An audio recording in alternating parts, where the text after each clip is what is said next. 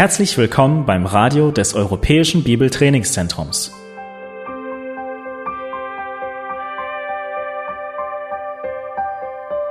Unser Anliegen ist, dass der folgende Vortrag Sie zum Dienst für unseren Herrn Jesus Christus ermutigt.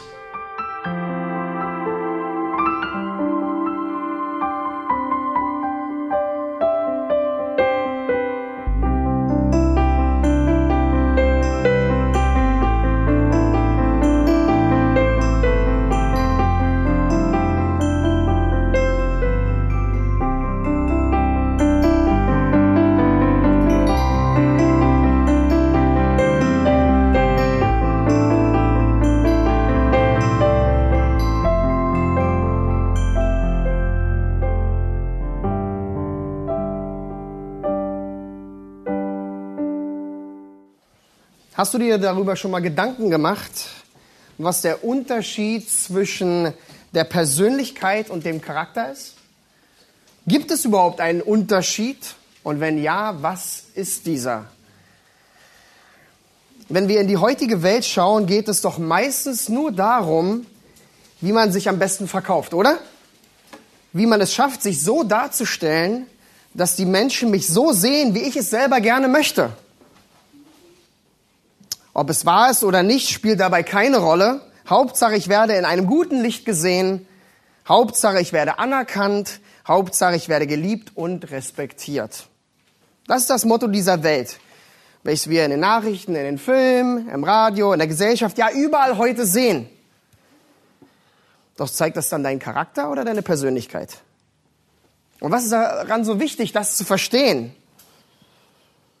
Aber es ist sehr wichtig, um diese Welt zu verstehen, aber es ist noch viel wichtiger, uns selbst zu verstehen.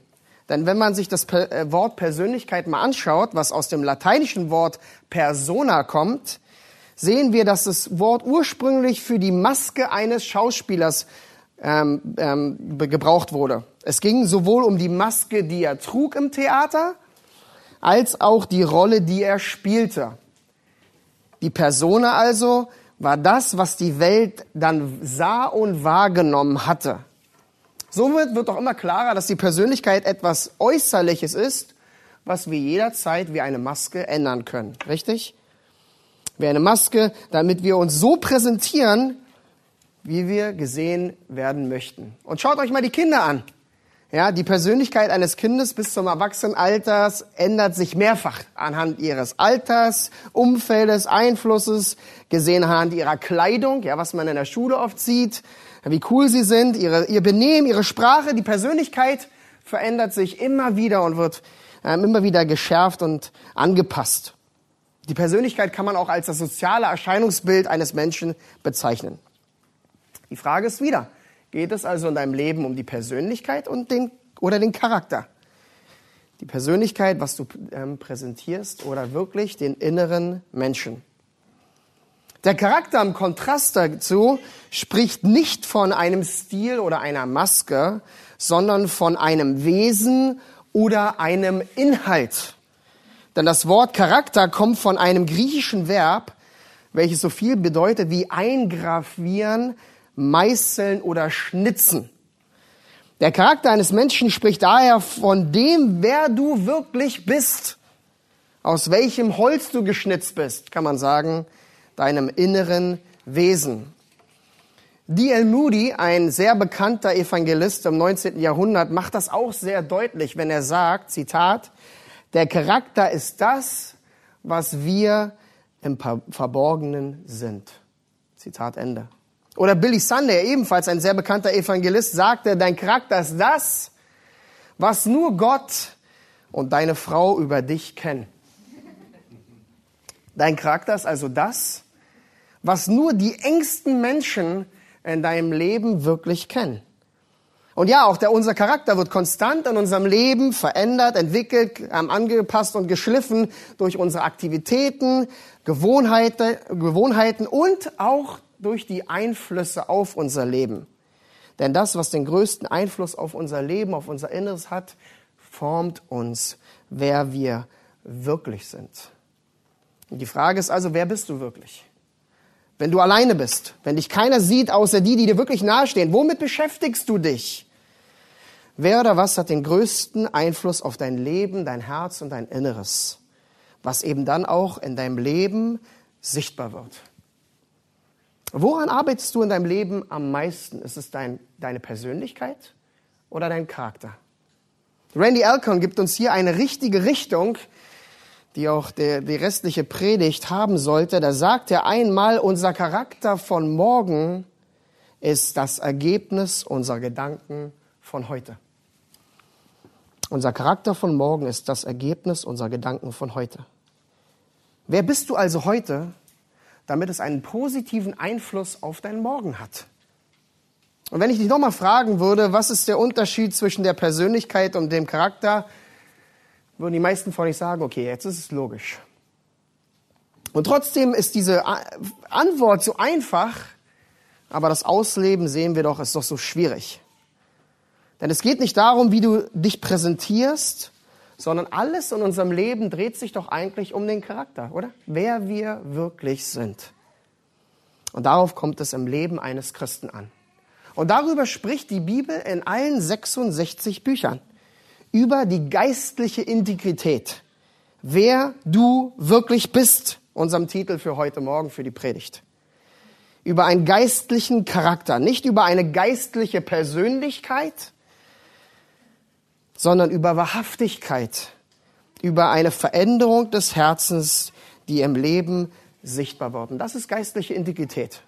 Und darüber spricht auch unser Abschnitt in Titus 1 mit der Liste der Charaktereigenschaften. Und wenn ihr aufschlagt, in Titus 1 haben wir uns mit in den letzten Wochen sehr intensiv mit dieser Liste der Eigenschaften für Älteste oder auch für reife Christen beschäftigt.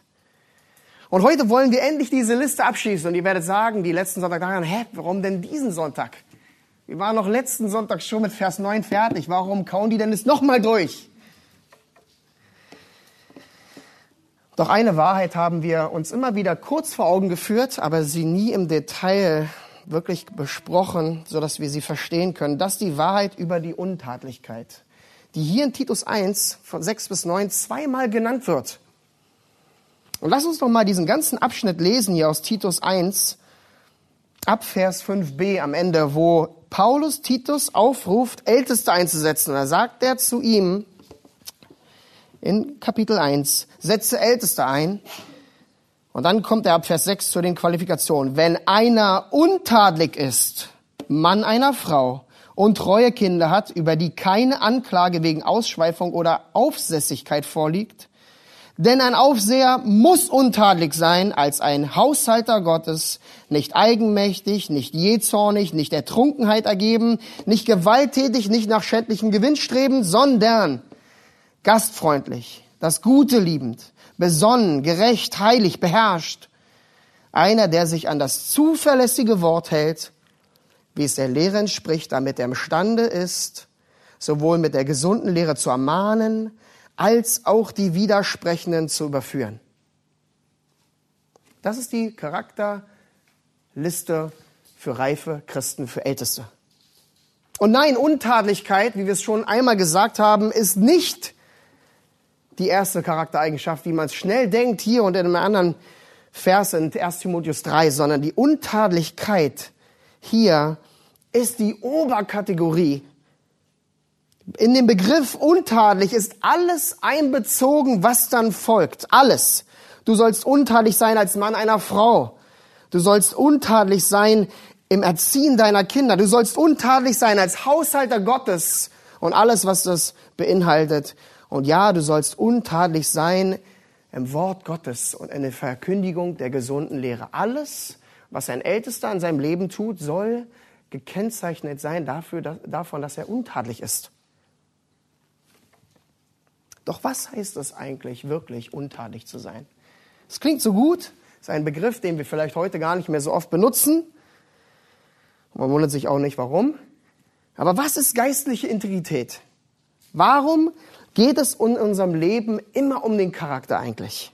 Um das zu verstehen, wollen wir uns drei Wahrheiten anschauen über die Untadlichkeit, damit wir, damit du ein Leben in geistlicher Integrität führen kannst. Und diese drei Wahrheiten, die ihr, glaube ich, in dem Ausdruck habt, zum Mitschreiben ist, was bedeutet Untadlichkeit wirklich, was wir uns ein bisschen länger anschauen. Dann kurz, was bedeutet Untadlichkeit nicht und dann noch zum Abschluss, wie kann ich untadlich leben. Also lass uns Schritt für Schritt vorangehen, um diese Liste der Charaktereigenschaften zu verstehen, aber noch mehr zu verstehen, was es bedeutet, ein Leben in geistlicher Integrität zu führen. Und anfangen müssen wir dabei bei der ersten Wahrheit der Untadlichkeit. Was bedeutet das Wort untadlich wirklich?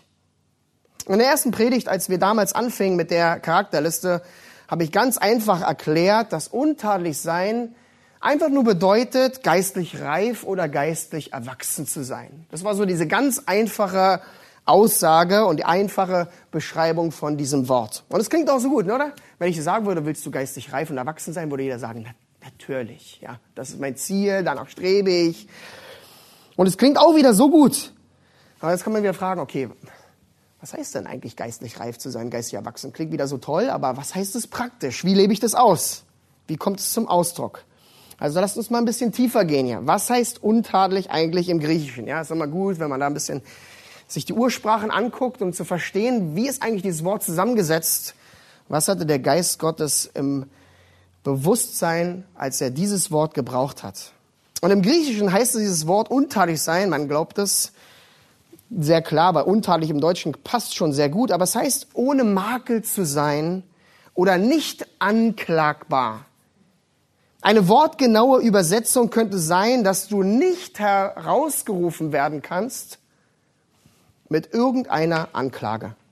Und erkennt ihr so ein bisschen die Gerichtssprache, die ist? Also ein Richter, wenn er eine Anklage gegen dich hat, kann eigentlich nichts gegen dich vorbringen, das dein, dein Charakter in Frage stellt. Du bist zwar auf der Anklagebank, weil irgendwas gegen dich vorgebracht wurde, aber umso weit man forscht, merkt man, du bist untadelig. Da ist gar nichts. Man wird versuchen, dich zu beschuldigen, doch man wird nur feststellen, dass du ohne Fehl und ohne Tadel bist. Dein Leben ist so konstant, dass dein Ruf für dich spricht. Und das ist der Anspruch für Älteste in der Gemeinde. Sie sollen untadelig sein. In unserer Parallelstelle in 1 Timotheus 3 könnt ihr auch aufschlagen, ein paar Seiten vorher, finden wir die gleiche Liste nochmal oder ähnliche Liste nochmal. Und da sagt Paulus eben auch in Vers 1, in 1 Timotheus 3, Vers 1, wer nach einem Aufseherdienst trachtet oder Lust danach hat, der begehrt ein eine vortreffliche Tätigkeit. Und so muss das Leben eines Menschen, eines Mannes sein, der Älteste sein will. Vortrefflich. Und dann sehen wir das in Vers 2, die gleiche Aufforderung. So muss aber ein Aufseher, was sein? Untadelig. Untadelig, ohne Makel, ohne Anklage, ohne Tadel. Als die Oberkategorie für die ganze Liste, die dann auch in 1 Timotheus 3 folgt. Doch Paulus gebraucht ja ein anderes griechisches Wort, ganz interessant zu sehen, als in Titus 1. Hier gebraucht er oder bedeutet untadelig, dass du nicht festgehalten werden kannst für das, was gegen dich vorgebracht wird. Ähnlich wie das davor, aber einen kleinen Tick anders. Also wirklich dieses, selbst wenn die Leute versuchen, dich festzuhalten, sagen, gegen ihn liegt was vor, sie finden nichts wie bei unserem Herrn, wo hunderte von Pharisäer ihr Leben verschrieben haben, um irgendeinen Fehler zu finden, ihn immer wieder zu fragen. Doch was haben sie gefunden? Nichts, gar nichts. Und das ist, was der Geist Gottes hier von vorne weg in beiden Listen klipp und klar sagen möchte. Ein Ältester muss in allem, wer er ist und was er tut, untadelig sein, ohne Makel, ohne Anklage, sodass man ihn nicht festhalten kann. Denn das ist ein reifer, erwachsener Christ. Und vielleicht denkst du jetzt, das ist doch verrückt. Wer ist schon untadelig? Ja, wer ist schon ohne Marke und ohne Fehl? Und dann sagt man auch immer ganz schnell, naja, na klar, die Ältesten der Gemeinde. Ja, die, die da vorne stehen und, und die sind untadelig. Oder sie sollen es zumindest sein.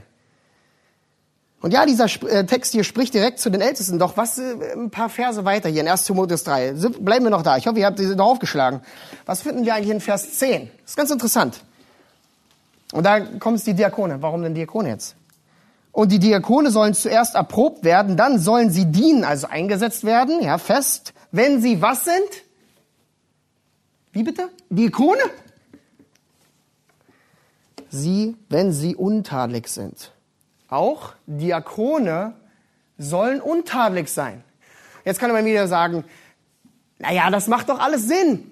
Oder? Die Leitung der Gemeinde, ob ein bisschen praktischer oder ein bisschen lehrbegabter, die sollen die Untadeligen sein. Ja, die müssen untadelig sein. Und wir können sagen, na klar, das ist Gottes Maßstab für die Leitung der Gemeinde. Das ist der Standard, den Gott festgelegt hat für alle, die seine Gemeinde repräsentieren. Sie sollen untadelig sein.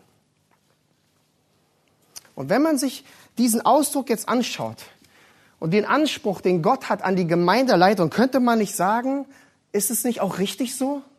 Ist es nicht richtig so? Dass, sollte das nicht der Anspruch jeder Gemeinde sein für die Ältesten und die Diakone, für die Leitung der Gemeinde, dass die Ältesten untadelig sind? Denn warum sollten wir uns mit etwas Geringeren in der Gemeinde zufrieden geben? Würdest du es okay finden, wenn Männer hier in der Gemeinde euch vorstehen und leiten, die in klarer Sünde leben? Brechen wir es vielleicht noch ein bisschen mehr runter. Würdest du es okay finden, wenn jemand hier in diese Gemeinde kommt und sagen würde, ich möchte den neuen Hauskreis leiten und nehme gleichzeitig die Kinderstunde, ähm, ja, und, und leite da? Und dann sagt man vielleicht ganz kurz, ja, wenn man den Geistesblitz hat, erzähl mir doch mal erstmal ein bisschen über dich. Ja, was ist so los in deinem Leben? Und sagt, ah, ja, es geht so ganz okay voran. Ich bin jetzt gerade in Ehebruch ähm, ähm, ertappt worden, aber das ist nicht so schlimm und meine Alkoholsucht kriege ich so ganz ähm, auf die Reihe. Würdest du dann sagen, super, du hast den Job. Du bist der Mann. Natürlich nicht, oder? Warum? Weil Gott in seinem Wort gesagt hat, die Leiter der Gemeinde sollen untadelig sein. Gott hat in seinem Wort so klar festgelegt, wie die Person sein muss, die ihn repräsentiert die die Gemeinde vorstehen soll, die sie leiten und ihr dienen soll. Sie soll, sie muss untadelig sein. Doch leider sehen wir heute das nicht mehr in so vielen Gemeinden, richtig? Gottes Maßstab wird einfach nicht mehr ernst genommen und so werden Leute in der Gemeinde eingesetzt, die einfach nicht qualifiziert sind, aber dafür eine nette Persönlichkeit haben, ganz gut ankommen, ja, so ein bisschen Charisma haben. Die sind einfach nette Typen. Doch kommt es auf die Persönlichkeit an oder ihren Charakter? Und das ist die große Frage, die Paulus und der Geist Gottes hier stellt. Wer ist die Person wirklich? Und Gottes Wort gibt uns einen so klaren Maßstab für die Ältesten der Gemeinde, für jede Gemeinde, die sich eine christliche Gemeinde ähm, nennt, die Gott gefallen möchte. Sie soll Leiter haben, die ungeistig sind, die einen geistlichen Charakter haben, mit geistlicher Integrität. Und das ist, was die Gemeinde heutzutage braucht, mehr als alles andere. Und wir können vielleicht sagen, ja, das verstehen wir ganz gut. Aber warum ist es denn so wichtig? Warum muss es Paulus ständig sagen? Und warum hebt ihr das so vor? Ja? Wer ist schon untadelig? Warum setzt Gott einen so hohen Maßstab an Älteste? Und das ist so wichtig für uns zu verstehen. Es ist so wichtig für unser eigenes Leben. Und so kommen wir Stück für Stück in unser Leben, weil ihr gedacht habt, warum reden wir die ganze Zeit über Älteste? Schlagt mal 1. Petrus 5 auf. Ja, mal nicht Paulus die ganze Zeit. Petrus hat auch einen ganz guten Einblick gehabt.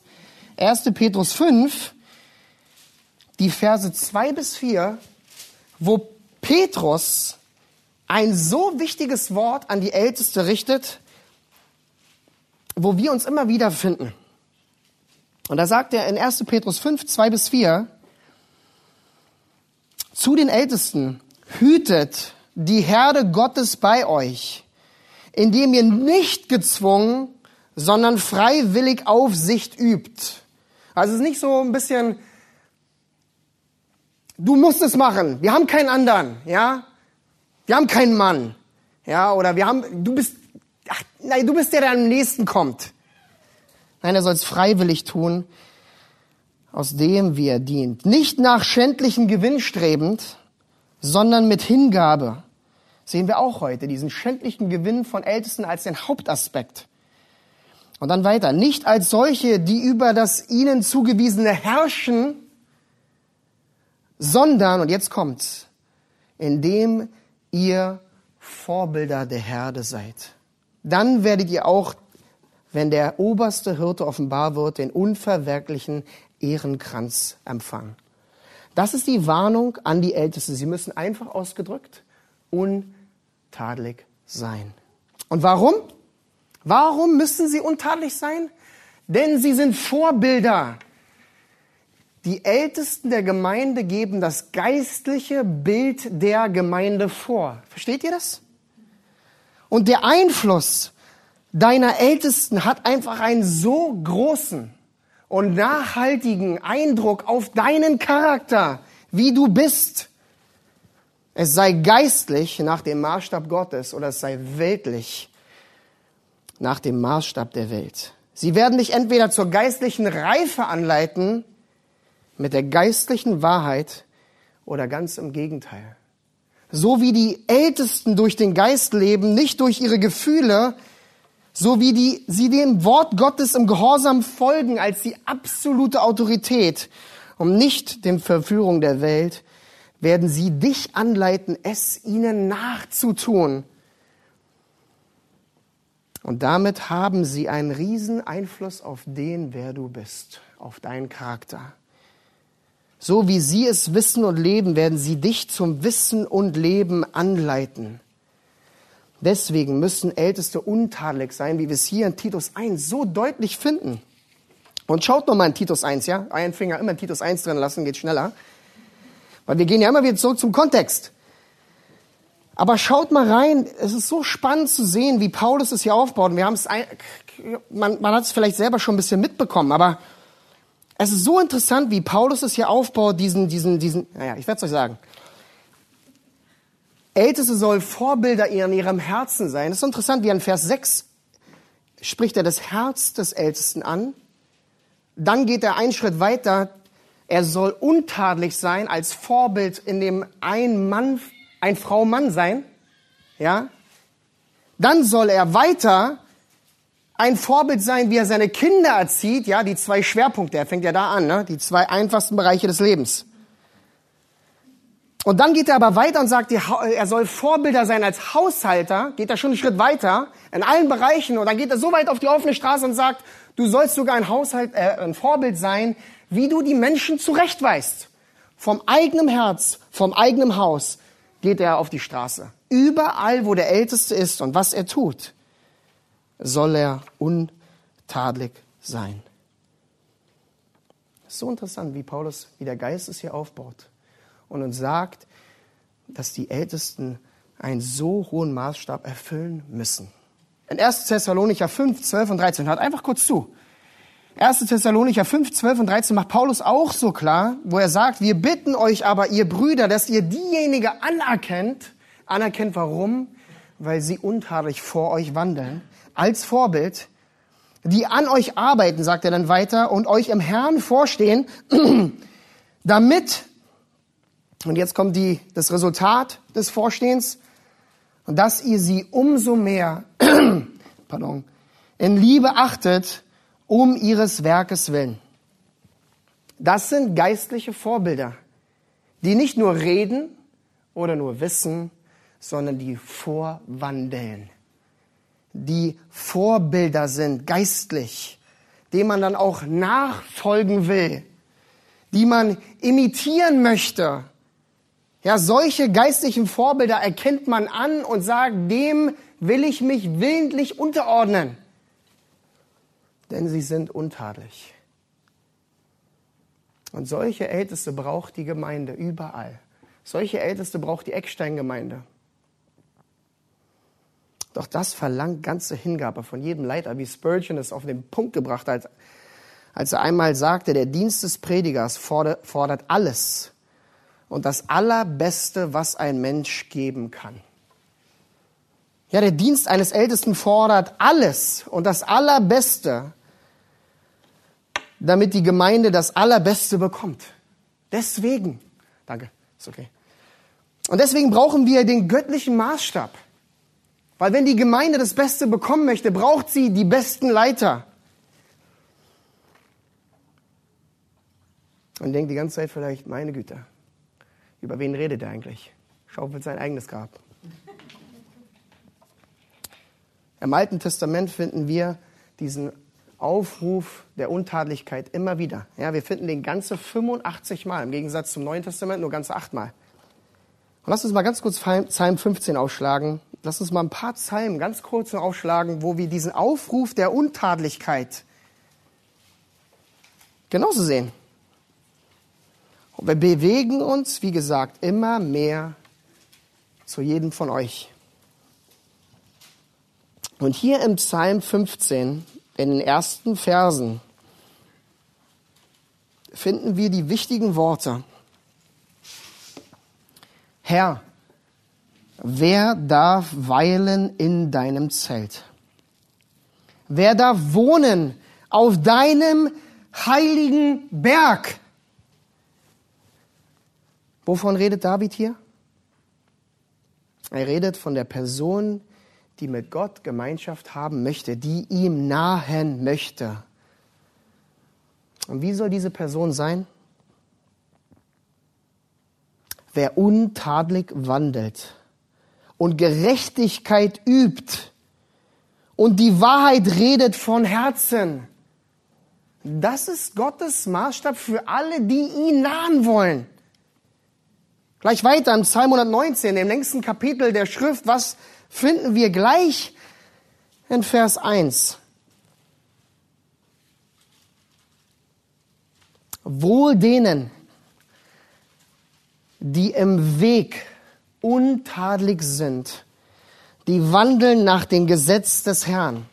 Und vielleicht steht bei euch unsträflich oder aufrichtig, aber das ist das gleiche Wort im Hebräischen. Wohl denen, die im Weg untadelig sind. Lass uns weiterblättern, ja, ihr seid schon auf dem richtigen Weg. Sprüche 11, Vers 5. Um ein bisschen Salomo reinzuholen, die Weisheitsliteratur in den Sprüchen. Sprüche 11, 5. Wieder die Aus Aussage. Die Gerechtigkeit oder die Gerechtigkeit des Untadeligen ebnet seinen Weg. Den Gottlosen erbringt seine eigene Gottlosigkeit zu Fall. Und dazu noch Sprüche 28, 18. Nur vier kurze Stellen einfach aus dem Alten Testament. Es gibt noch so viele andere. Da heißt es auch wieder, wer untadelig wandelt, wird gerettet. Wer aber ein Doppelleben, ist so interessant, ein Doppelleben führt, wird auf einmal fallen. Wovon spricht das Doppelleben? Persönlichkeit und Charakter, richtig? Das ist der Maßstab für Gott, äh, von Gott für die Sein, die ihm nahen wollen. Und besonders die, die ihn repräsentieren, die Ältesten der Gemeinde. Und die, El und die Menschen im Alten Testament verstanden das vielleicht sogar noch viel besser als wir, oder? War doch so, dass Gott mit ihnen aktiv wandelte als der Schöpfer, als das verzehrende Feuer. Ja, er ist Gott der Liebe, aber ja, er ist auch Gott der Richter. Der Menschen dahin raffte, als sie ihm falsches Feuer darreichten in, in 3. Mose 10. Der Menschen dahin raffte, als sie ihm falsche und kranke Opfer darbrachten, wie in Maleachi. Gott ist immer noch derselbe und sein Wort ist immer noch gleich. Er fordert Untadlichkeit. Doch jetzt kann man sagen, Moment mal, Moment mal, Moment mal. Sprechen die Psalmen und die Sprüche eigentlich immer noch über die Ältesten? Und das ist etwas, was wir in Titus 1, um wieder zurückzukommen, immer wieder betont haben. Ob Thomas, Nick oder ich in unseren Predigten über Titus 1, über diese Liste.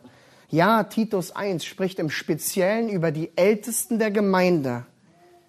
Und dennoch spricht dieser Text in Titus 1 im Allgemeinen zu jedem Christen, zu uns allen, die wir bestrebt sein sollen, reife und erwachsene Christen zu sein. Denn wir alle sollen untadelig sein. Und die Frage ist, bist du eine solche Person? Bist du untadelig? Was kann man gegen dich hervorbringen, wenn man nur tief genug gräbt wie bei Jesus? Ja, mieser Vergleich. Was ist auf deinem Computer, in deinem Schreibtisch, auf der Arbeit, auf deinem Handy, in deinem Zimmer oder Keller oder im Verborgenen deines Herzens? Was sind Dinge, die nur du weißt? Ein Freund erzählte Plato eine schreckliche Anklage, die gegen ihn vorgebracht wurde, in dem Wissen, dass es nicht der Wahrheit entsprach, fragte ihn sein Freund, was sollen wir jetzt tun? Da sagte Plato ganz einfach, wir müssen einfach in solch einer Weise leben, dass alle Menschen sehen und erkennen, dass die Aussage und Anklage falsch ist. Leute, das muss unser Leben sein. Das muss das Leben von jedem Nachfolger Jesu sein, untadelig, ohne Anklage, ohne Marke. Und vielleicht atmest du jetzt durch und sagst, wow, das ist wirklich Gottes Maßstab?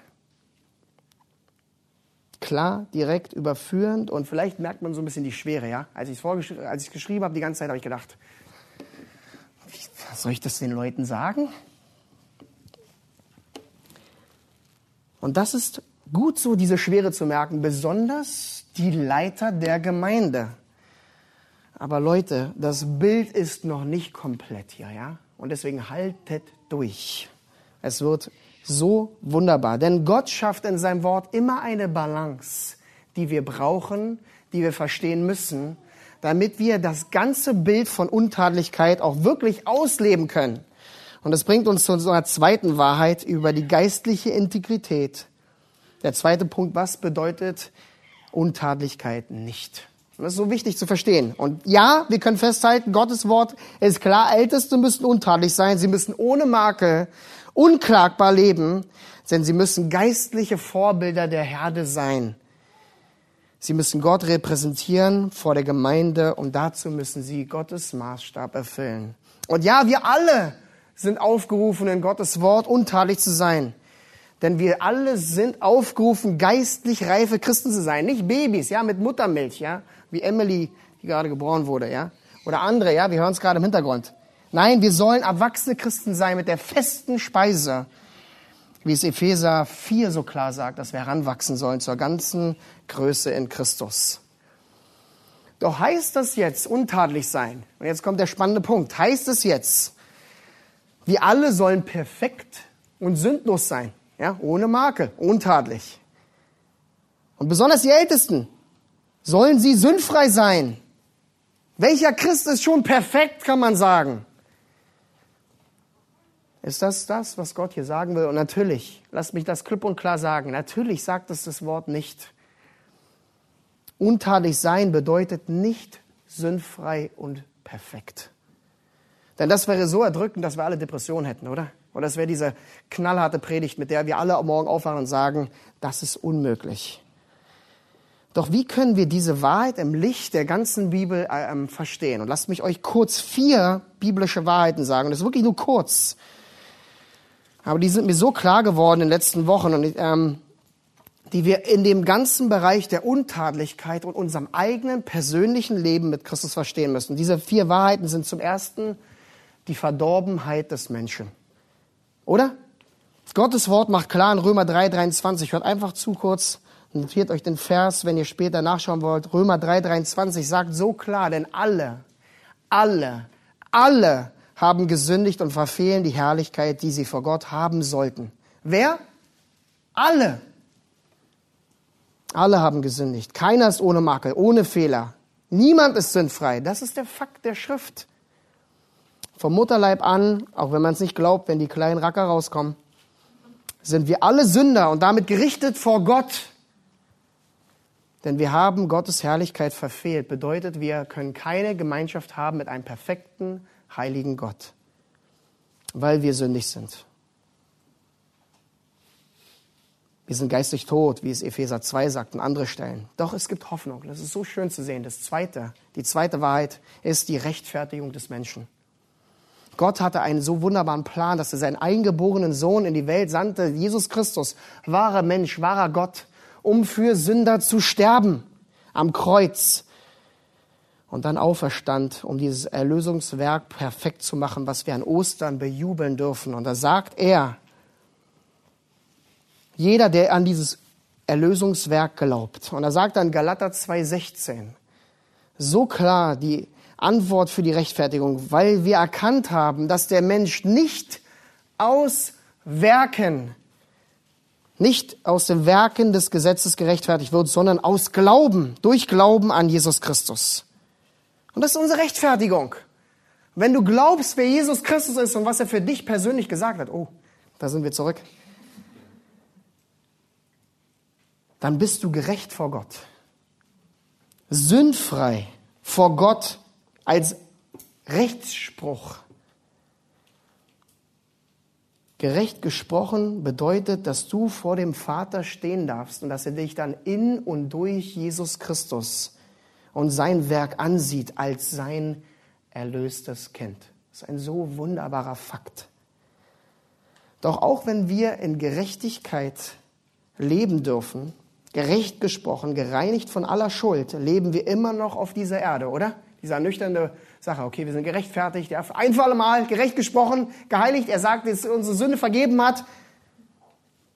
Und trotzdem haben wir einen klaren Auftrag und das bringt uns zum dritten Punkt hier, die Heiligung des Menschen.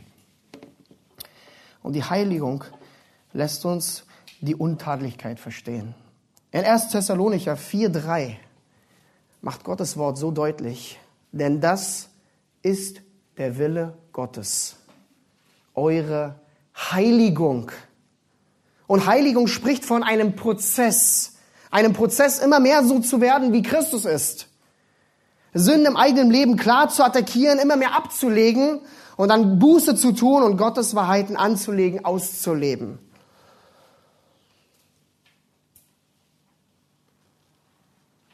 Und wir können uns fragen, ist es einfach? Nein. Ja, hier schütteln alle die Kopf. Natürlich nicht. Wir, wir stimmen mal ein mit Römer 7, ja? Paulus. Wer mag mich retten von dem Leibe des Todes, ja? Oh, ich elender Mensch. Und wir kennen es alle. Man kann sagen, wer mag mich retten aus diesem Schlamassel? Und da gibt es eine vierte Wahrheit, die Verherrlichung des Menschen.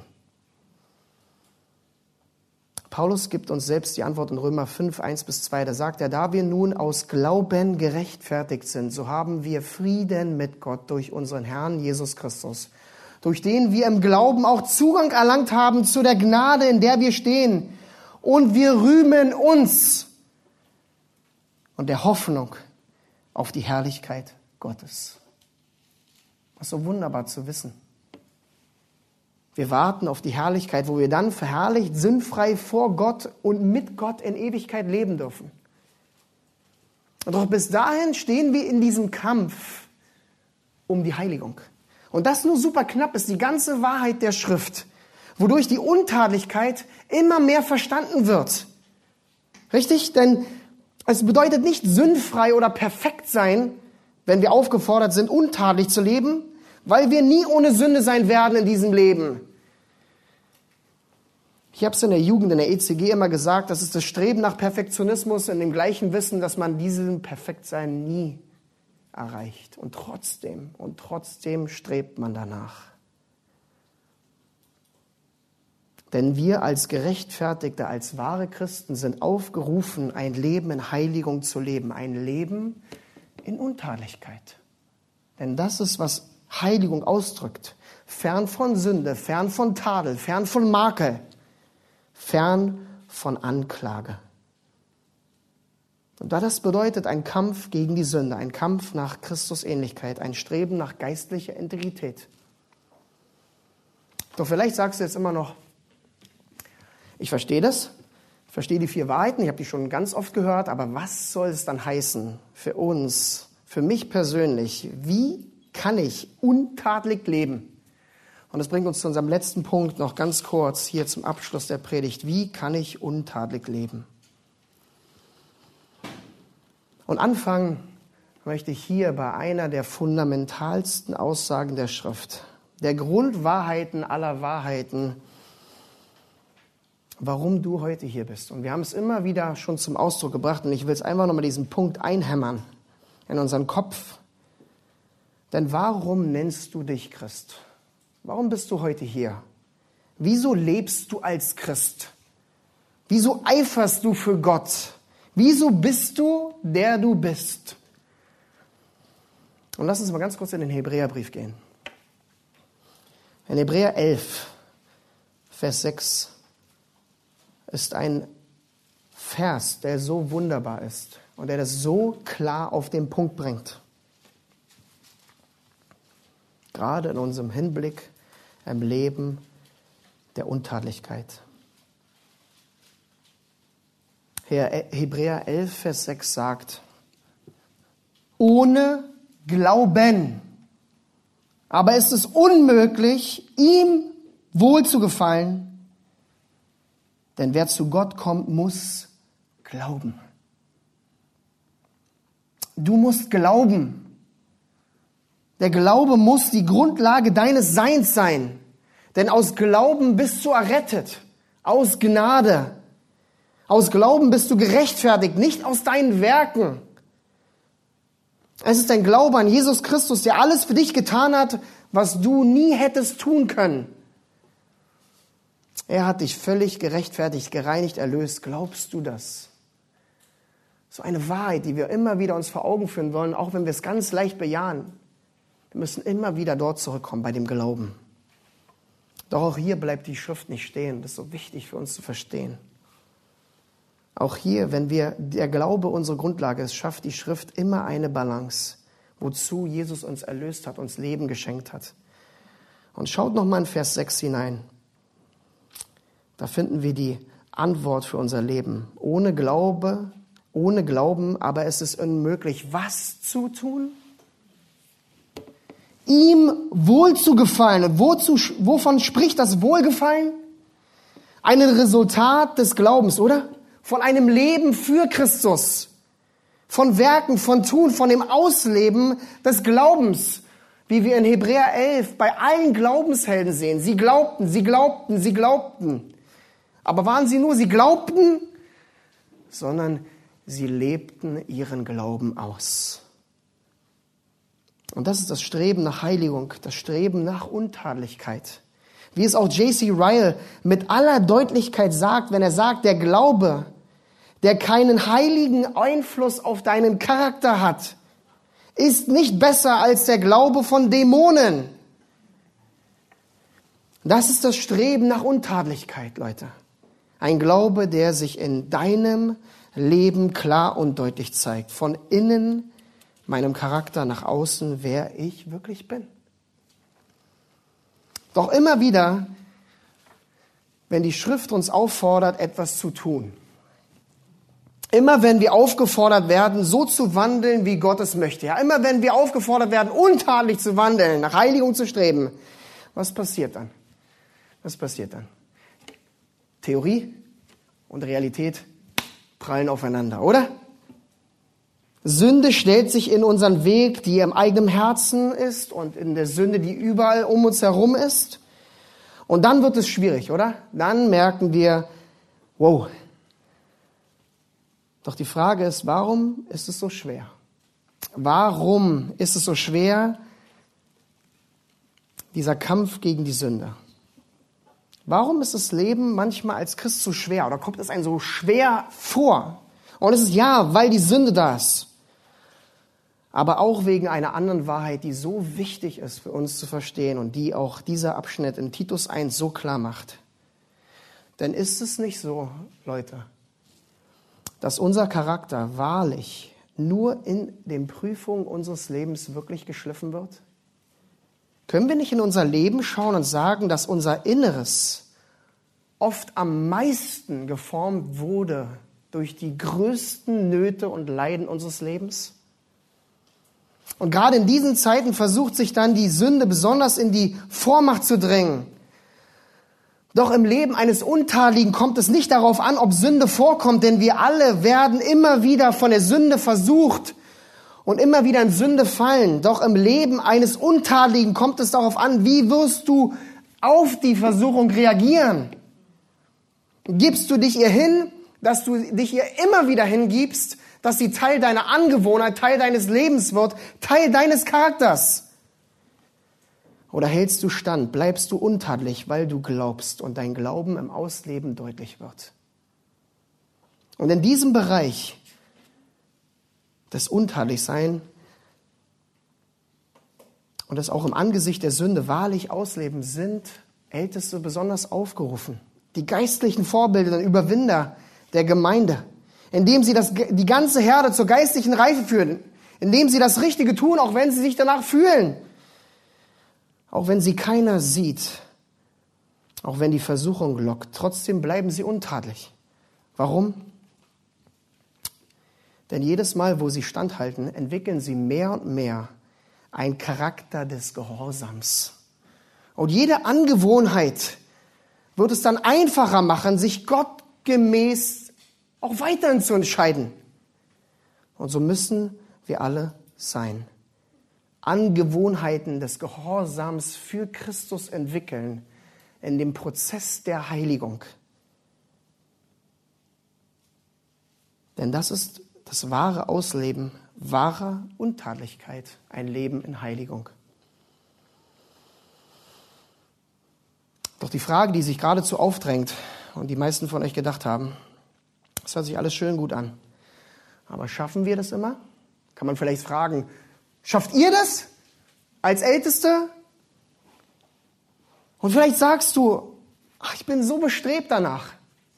Ich bin so bestrebt danach, nach einem Leben von Heiligung. Ich möchte es. Ich möchte Christus ähnlicher werden. Ich möchte ein Leben in Untadlichkeit leben. Und trotzdem ist es so schwer. Also was, wie im Alles in der Welt, schaffe ich es, untadelig zu leben? Und Leute, das ist so wichtig zu verstehen, Gott selbst, Gott selbst gibt uns das komplette Bild der Untadlichkeit. Er gibt uns die ganze Balance, was Untadlichkeit bedeutet. Was auch mir immer wieder persönlich Kraft und Freude und, und, und Elan gibt, diesen Kampf zu gehen, der mich in meinem Leben immer weiter vorantreibt, so zu sein, wie Gott es möchte. Und ich möchte jetzt wirklich zu diesem, zum Ende der Predigt, jetzt ziemlich am Ende der Predigt, drei Stellen vorlesen. Und ich möchte, dass ihr einfach mit zuhört, was ihr die ganze Zeit tut, aber noch mehr einfach, lasst diese Stellen mal auf euch wirken. Und ich hoffe, ihr werdet sie nie wieder vergessen. Schreibt sie euch auf. Drei fundamentale, zentrale Stellen für das Streben nach Untadlichkeit. Und da heißt es in 1. Korinther 1, da können wir anfangen. Und hört gut zu, die 6 bis 9. wie denn das Zeugnis von Christus in euch gefestigt worden ist, so dass ihr keinen Mangel habt an irgendeiner Gnadengabe, während ihr die Offenbarung unseres Herrn Jesus Christus erwartet, der euch auch festmachen wird bis ans Ende, so dass ihr untadelig seid am Tag unseres Herrn Jesus Christus. Gott ist treu, durch den ihr berufen seid zur Gemeinschaft mit seinem Sohn Christus, unserem Herrn. Es ist nicht gut zu wissen, wir haben keinen Mangel, keinen Mangel, weil Gott uns festmachen wird bis ans Ende, weil er uns untadelig vor ihm erscheinen wird, weil er treu ist. Leute, es ist so gut. Kolosse 1, 21 bis 23. Auch euch, die ihr einst entfremdet und feindlich gesinnt wart in den bösen Werken, hat er jetzt versöhnt, in dem Leib seines Fleisches durch den Tod. Und jetzt kommt's. Um euch heilig und tadellos und untadelig darzustellen vor seinem Angesicht, wenn ihr nämlich im Glauben gegründet und fest bleibt und euch nicht abbringen lasst von der Hoffnung des Evangeliums Leute, lasst es auf euch wirken. Gottes Werk in uns, indem er uns untadelig darstellen weiß vor ihm, wenn wir im Glauben standhaft bleiben. Und 2. Timotheus 2,13 Vers, den ich die letzten Wochen so oft zitiert habe. So gut. Glaubwürdig ist das Wort. Wenn wir mitgestorben sind, so werden wir auch mitleben, wenn wir standhaft ausharren. So werden wir mitherrschen. Wenn wir ihn verleugnen, so wird er uns auch verleugnen. Aber jetzt kommt's. Wenn wir untreu sind, so bleibt er doch treu. Denn er kann sich selbst nicht verleugnen. Und die Frage, die du dir stellen musst, glaub, glaubst du das? Glaubst du das wirklich, wer Christus ist, was er für uns getan hat? Und wenn wir sündigen, wenn wir fallen, können wir immer wieder sagen, Gott bleibt treu. Und lässt uns diese Wahrheit dann nachlässig sein, können wir uns fragen? Lässt sie uns wirklich so, dass wir sagen, ach, was soll's? Nein, in einem Streben nach Untadlichkeit wird es uns anfachen, noch mehr so zu sein wie Christus. Weil Gott in uns wirkt zu seinem Wohlgefallen und seiner Ehre. Richtig? Also worum geht es in deinem Leben? Geht es um deine Persönlichkeit oder deinen Charakter? Frag dich, prüf dich. Wie Randy Alcon es am Anfang so schön gesagt hat, unser Charakter von morgen ist das Ergebnis unserer Gedanken von heute. Lass uns also diese Aufforderung zur Untadelichkeit einmal mehr ernst nehmen und ihr folgen in unserem Leben mit ganzer Hingabe. Dass du dir wirklich die Frage stellst, worum geht es in meinem Leben wirklich? Und ich möchte euch am Ende von der Predigt kurze, kurze Herzensfragen stellen. Und meditiert mal drüber, denkt drüber nach, ob du wirklich nach Untadlichkeit strebst.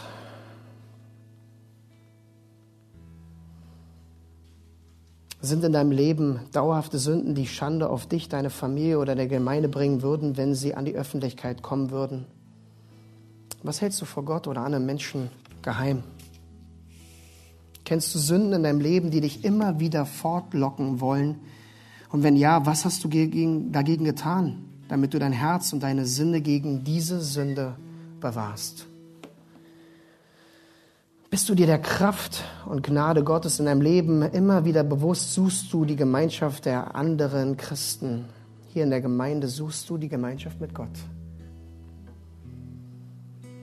Denkst du, dass dein momentanes Leben Gott gefällt und verherrlicht? Und wenn dem nicht so ist, komm zu ihm, denn er und seine Arme sind immer offen. Er ist alle Zeit bereit, dir zu vergeben und wenn andere Leute von Anklagen gegen dich hören, würden sie dann sagen, das ist unmöglich oder ich wusste es. John MacArthur sagt so klar, der vordringlichste Kampfplatz im Ring um Integrität ist dein eigenes Denken, dein Herz. Dort wird alles verloren oder alles gewonnen. Und wenn du dort verloren hast, ist dein Charakter bereits ruiniert. Leute, wir alle sind im gleichen Kampf der Unteiligkeit, der Heiligung, der geistlichen Integrität. Und die Ältesten der Gemeinde umso mehr, indem sie untadelig sein sollen. Aber deswegen müssen wir umso mehr glauben. Glauben, wer Gottes. Glauben, wer unser erlösender Herr ist. Und glauben, wie mächtig der Heilige Geist in uns ist.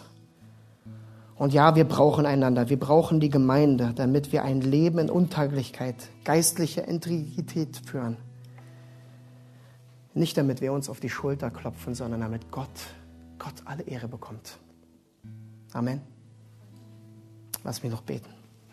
Und dann singen wir noch zwei Lieder.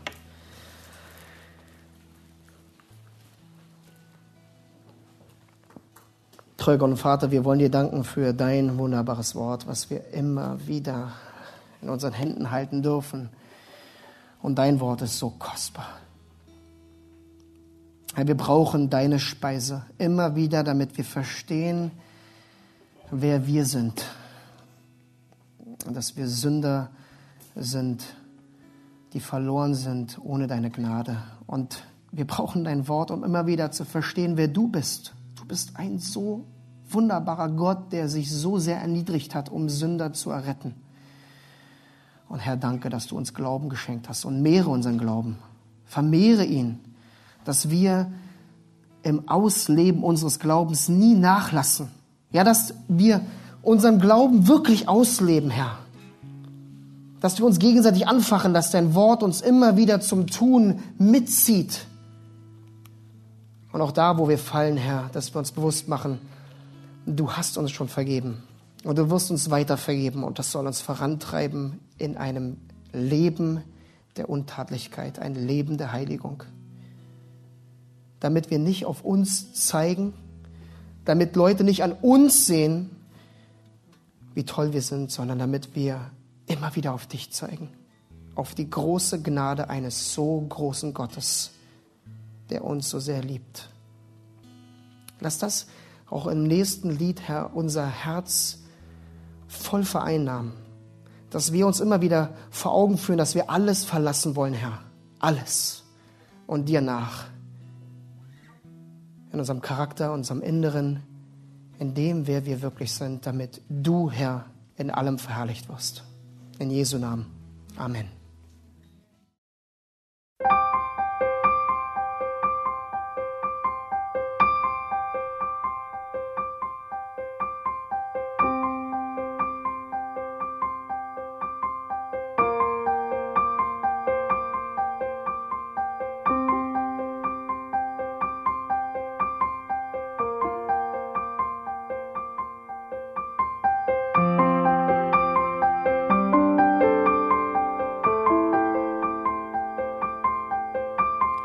Alle Vorträge unseres Programms, Bücher, DVDs und vieles mehr können Sie bei uns unter www.shop.ebtc.org erhalten.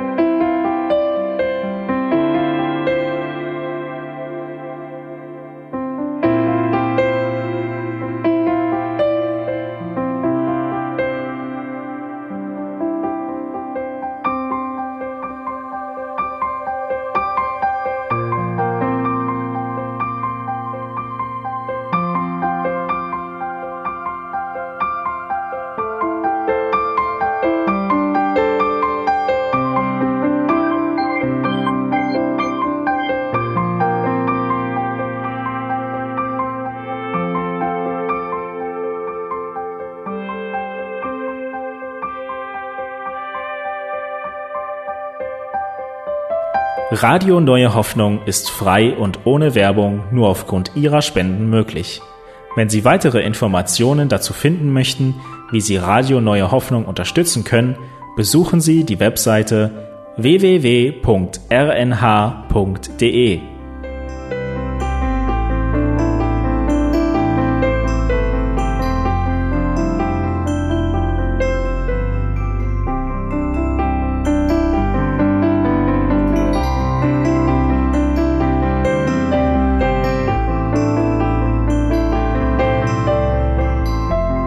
Die Sendezeiten des EBTCs sind Montag, Mittwoch, Freitag und Samstag jeweils von 10 bis 11 Uhr.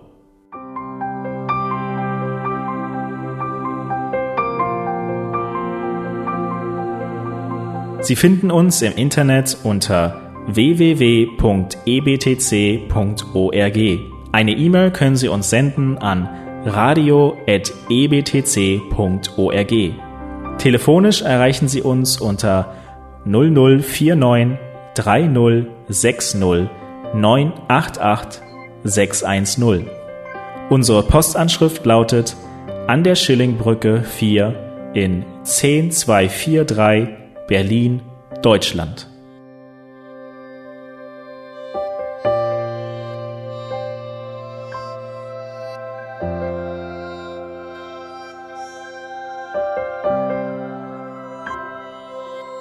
Auf Wiederhören und bis zum nächsten Mal beim EBTC Radio.